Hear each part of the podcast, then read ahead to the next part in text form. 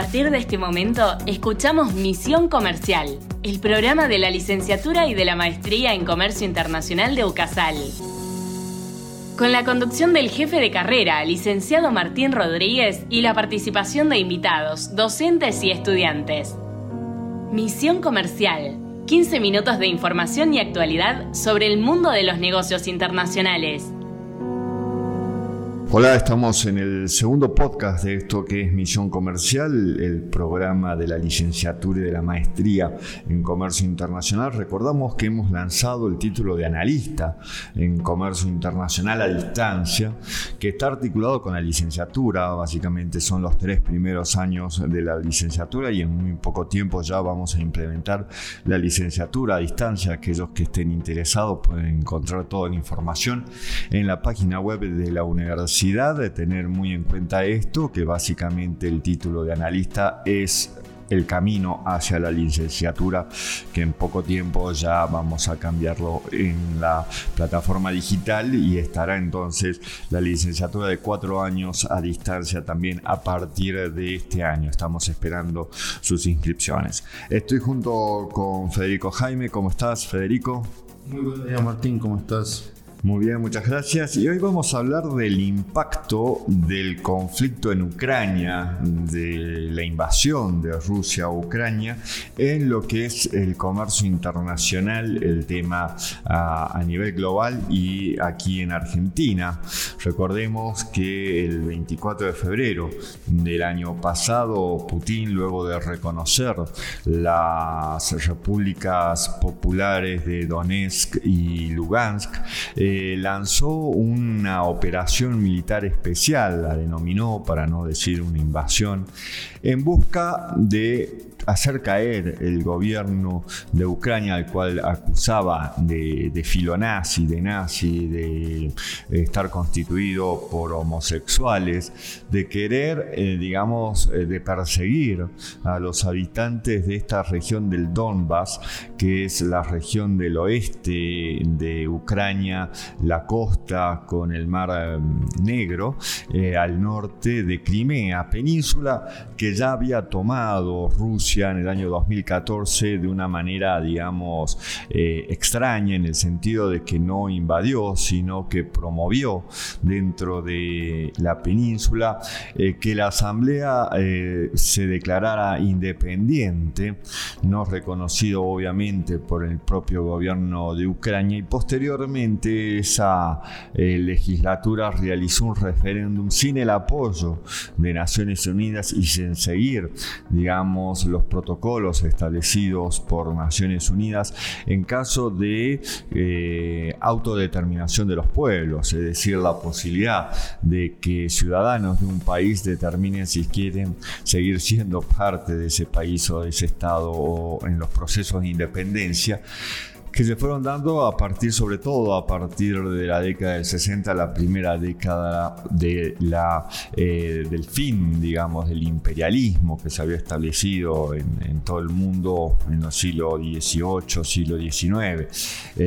digamos, fue la, la, década de la liberación en el mundo y el gran explosión que se dio en cuanto a cantidad de estados, sobre todo en África. Bueno, eso existe entonces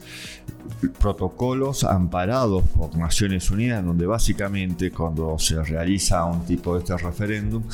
se le pregunta a las personas si quieren continuar bajo la bandera del país, del estado en el cual están en ese momento, si quieren ser independientes o si quieren que eh, ese pueblo y ese territorio se unan a otro territorio. Bueno, los ucranianos, los, eh, los habitantes de Crimea, eh, aprobaron pasar a ser parte de Rusia. Allí se firmaron acuerdos con organismos internacionales, bajo organismos internacionales como Naciones Unidas y también la OTAN, respecto a el Tratado de Minsk 1, que se le llamó, sobre esta situación y Rusia recibió sanciones. Básicamente esos acuerdos fue para evitar los conflictos, la guerra, y eh, básicamente dejaron como un, eh, una partida, digamos, a medias, una partida de ajedrez en, en tablas, como se dice, de tal forma que Ucrania no podía avanzar sobre estos territorios de Donetsk y Lugansk, pero tampoco lo podía hacer Rusia. Rusia tampoco podía, digamos, fomentar una política interna en aquellos estados donde están los prorrusos, habitantes de Ucrania, pero que tienen una ascendencia rusa, que hablan ruso y se sientan rusos. Es una mezcla también de habitantes ucranianos en estas regiones. Y esto es la consecuencia de siglos y siglos de movimiento de migración y movimiento de personas, pero también a consecuencia del laboratorio social, de lo que fue eh, poblacional, de lo que fue la Unión de Repúblicas Socialistas Soviéticas, que promovió, digamos, que en cada una de las repúblicas de aquel país, eh, digamos, habitaran rusos blancos, ¿no? los rusos de, de Moscú, moscovita, del antiguo imperio ruso. De esa manera, ¿por qué hacían eso el gobierno de la Unión Soviética? Para diluir, digamos, el sentimiento nacionalista que pudiera darse en aquellas repúblicas y de esta manera evitar el quiebre de la Unión de las Repúblicas y que además también lo que primase no fuera un sentimiento nacional, sino la lealtad al Partido Comunista de la Unión Soviética. Esto provoca que eh, situaciones de tensiones respecto a nacionalismo existan en diversas regiones de la misma Federación Rusa, que el Estado que queda, uno de los 17 que queda con el desmembramiento de la Unión de Repúblicas Socialistas Soviéticas y cada tanto escuchemos algo de lo que sucede dentro de Rusia, esos agujeros negros donde el ejército de Putin es implacable para destruir esos sentimientos. Bueno, una cuestión de algunos argumentos es la intención de expansión de la OTAN hacia el este que eh, rompía acuerdos también de principio de los 90, donde el presidente Ronald Reagan y después George Bush padre se comprometieron a no promover una expansión de esta organización de defensa, tenemos que decir, una organización de defensa hacia el este en su momento con quien era el presidente de la Federación Rusa del cambio que fue de la Unión Soviética eh, fue Gorbachev y después el presidente Yeltsin, que fue el padrino de Putin, que trabajó como comandante para Yeltsin en las guerras de Chechenia, ¿no? otra región, una república autónoma de la República Socialista Soviética de Rusia y después la Federación Rusa que quisieron ser independientes y que fueron destruidos. Los chechenos que luchan ahora en Ucrania no son los chechenos musulmanes caucásicos de origen que habían pretendido ser independientes y que fueron destruidos por Putin cuando gobernaba Yeltsin y esto lleva a que Putin sea conocido en Rusia y después, bueno, ocupa el cargo de presidente eh, interino cuando Yeltsin estaba enfermo y después pasa a ser el presidente ya elegido. Después manipular la constitución y ahora es el presidente, bueno, el gobernante, podríamos decir, de Rusia que más tiempo va a, a tener en el poder gracias a esta reforma, más que algunos emperadores de la Rusia antigua. Bueno, pasado un año del conflicto, el 24 de febrero de este año, ya pasó un año, y esto ha tenido impacto. Algunos ah, han perdido y mucho, obviamente, Ucrania ha perdido porque era un gran productor y exportador de algunos cereales, principalmente de, de girasol y de aceite de girasol, y era quien proveía a muchos países de África que, bueno, justamente se han visto afectados. Por un lado, porque de un día para otro comenzaron a tener problemas de recibir la mercadería desde Ucrania. Después se cerró eh, los pasos, de los estrechos de Bósforo y Dardanelos bajo soberanía turca que en un conflicto entonces eh, tuvo que tomar medidas. No es que prohibió porque el paso eh, pacífico está permitido, pero dada esta situación retrasaron los barcos y después esto también podían ser eh, blanco de los ataques por parte de la Marina y de la Fuerza Aérea de Rusia y la salida entonces se vio cortada, más allá que después los rusos fueron avanzando en territorio ucraniano y tomando los diferentes puertos desde los cuales se embarcaba la mercadería de Ucrania, principalmente, como decía, a países africanos. Esto Después también eh, hemos tenido que la, guerra fue globalizándose y cada vez más, entonces tenemos la colaboración de los países de OTAN que apoyan a Ucrania, que no es miembro, no llegó a ser miembro, pero le facilitan armamento de todo tipo y de nueva generación para repeler el ataque de, Rusia y comenzaron los bloqueos financieros, eh, económicos y comerciales contra Rusia. Bien, Martín, eh, con respecto a lo que decías de cuáles fueron las consecuencias de la, invasión rusa a Ucrania en este año,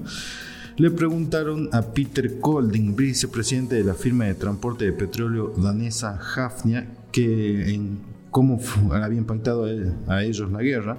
y este contestó que la guerra a ellos los beneficia y que es una respuesta incómoda pero a la vez real y que históricamente las disrupciones, en las disrupciones a las petroleras les va bien tal como sucedió también en la guerra de Irak y completa haciendo una diciendo que eh, las empresas de transporte de petróleo están ganando toneladas de dinero y están tomando el relevo de las firmas de buques portacontenedores que fueron las grandes beneficiadas en el tiempo de pandemia. Exactamente así, bueno, cuando se dio la pandemia, no específicamente cuando comenzaron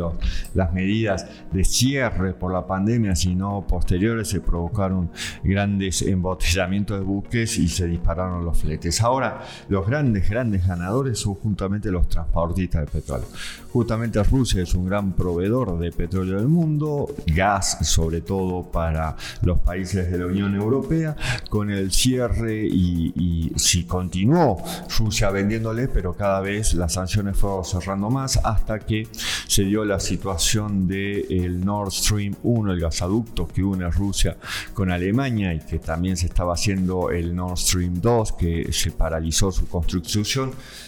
pero tenemos la voladura de este gasoducto, así que directamente allí ya se cortó, digamos, la provisión de gas desde Rusia a Europa. En realidad el Nord Stream 1 ya no estaba proveyendo de gas. Entonces tenemos estados que andan buscando esa combustibles fósiles y aquí puede surgir de muchos otros países que van principalmente, como decíamos, a la Unión Europea y a otros países a los cuales proveía eh, Rusia. Esto lleva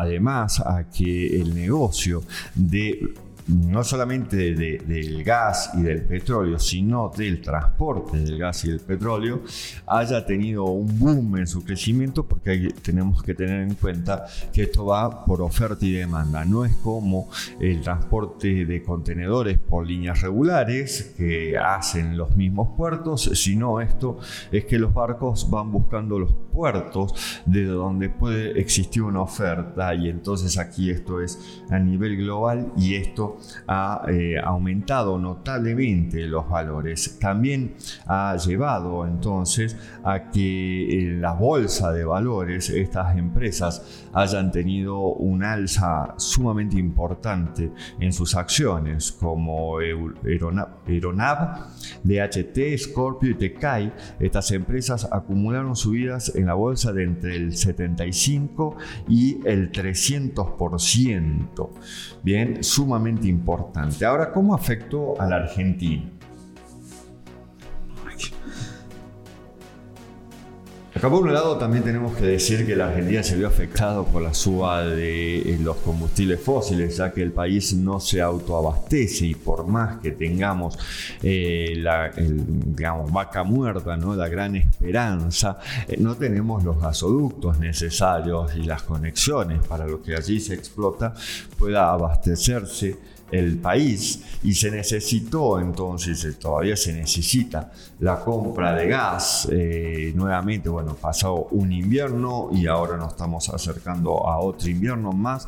El aumento de la producción industrial argentina ha llevado también a una cuestión de aumento de las necesidades de los combustibles fósiles. Bueno, Argentina en este tiempo exportó menos granos, eh, pero a precios que fueron mucho más altos que, en otro momento, y a la vez que compró eh, gas también a valores también más altos. Y esto es lo que pasa cuando falta previsión e infraestructura que impidió vender la energía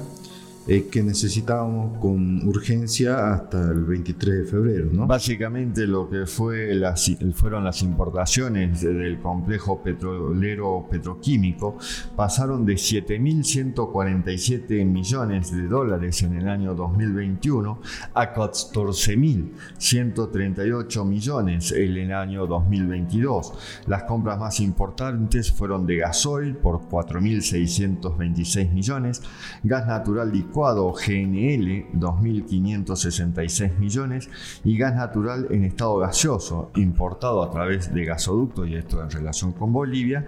por 1.692 millones de dólares. Es decir, que las importaciones energéticas locales crecieron en el año 2022 un 4% en volumen, pero la suba de precios fue 100% en dólares, siempre en relación al año 2021. ¿no? Y las toneladas importadas de fertilizantes, por ejemplo, cayeron 31% y el complejo demandó 20% más de divisas para poder comprar estos fertilizantes. Claro, esto también es sumamente importante porque Rusia es uno de los proveedores más importantes importante fertilizante, el proveedor principal para la Argentina, y esto, bueno, con las sanciones eh, dejó de exportar y Argentina necesita de, estos fertilizantes para mantener la producción agrícola.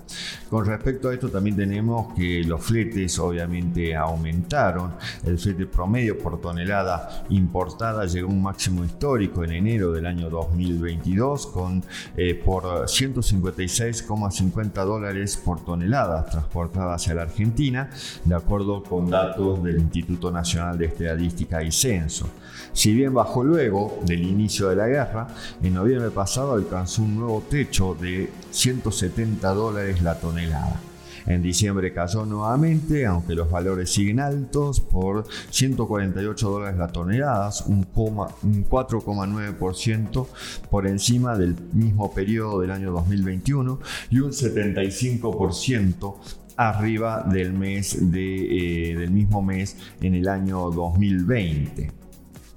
en este sentido, la agroindustria, por ejemplo, paró un poco lo que, lo que iba a ser el impacto negativo de la guerra con sus importaciones, exportaciones que crecieron un 8,5% en monto, con precios 30% por encima del promedio del año 2021, y cayeron en volumen un 5,5%, esto debido a la sequía que vivimos este año. ¿no? El año pasado terminó con récord exportados nominales para soja, maíz, trigo, carne, bovina, girasol, cebada y en dólares la mejora interanual del complejo agro global fue de 4.337 millones de dólares. Bien, desde Yeral, del Instituto de la Fundación Mediterránea, el economista Juan Manuel Garzón dice que en este primer año de la guerra la Argentina salió empatada, aunque podría haber sido mucho mejor, porque el contexto fue muy favorable para un país rico en recursos naturales con actividades productivas basadas en ellos que en aquellos que generan o pueden generar saldos exportables importantes. Sin embargo, esto no fue así a consecuencias de las políticas macroeconómicas que se establecen en la Argentina, sobre todo las limitaciones a las importaciones y esto es para aquellos componentes, eh, partes, insumos para la producción nacional, también el cepo al dólar y por otro lado los derechos de exportación que se establecen a muchos de los productos que salen desde el país. Garzón también insiste en que si bien los precios de los commodities agrícolas subieron mucho, también lo hicieron lo de los combustibles no renovables, de los que el país depende para poder completar el abastecimiento de la demanda local. Y el país y, y cuenta también que el país perdió su superávit energético en el año 2011 y desde entonces tiene una balanza comercial negativa en este rubro. Bien, y para finalizar podemos mencionar que desde la Bolsa de Comercio de Rosario establecen que lo que se te pueda dar con la guerra de Ucrania es una reconfiguración de las cadenas globales de valor y esto, digamos, profundizando aquello desatado por la pandemia de COVID-19. Estamos hablando de lo que es el friendshoring y el onshoring. Y los economistas avisoran que este esquema puede abrir interesantes ventanas de oportunidades para el país en sectores como el agro, la minería y la energía. Muchas gracias. Hasta aquí Misión Comercial, el programa de la licenciatura y de la maestría en Comercio Internacional de UCASAL, con la conducción del licenciado Martín Rodríguez. Por su atención, muchas gracias.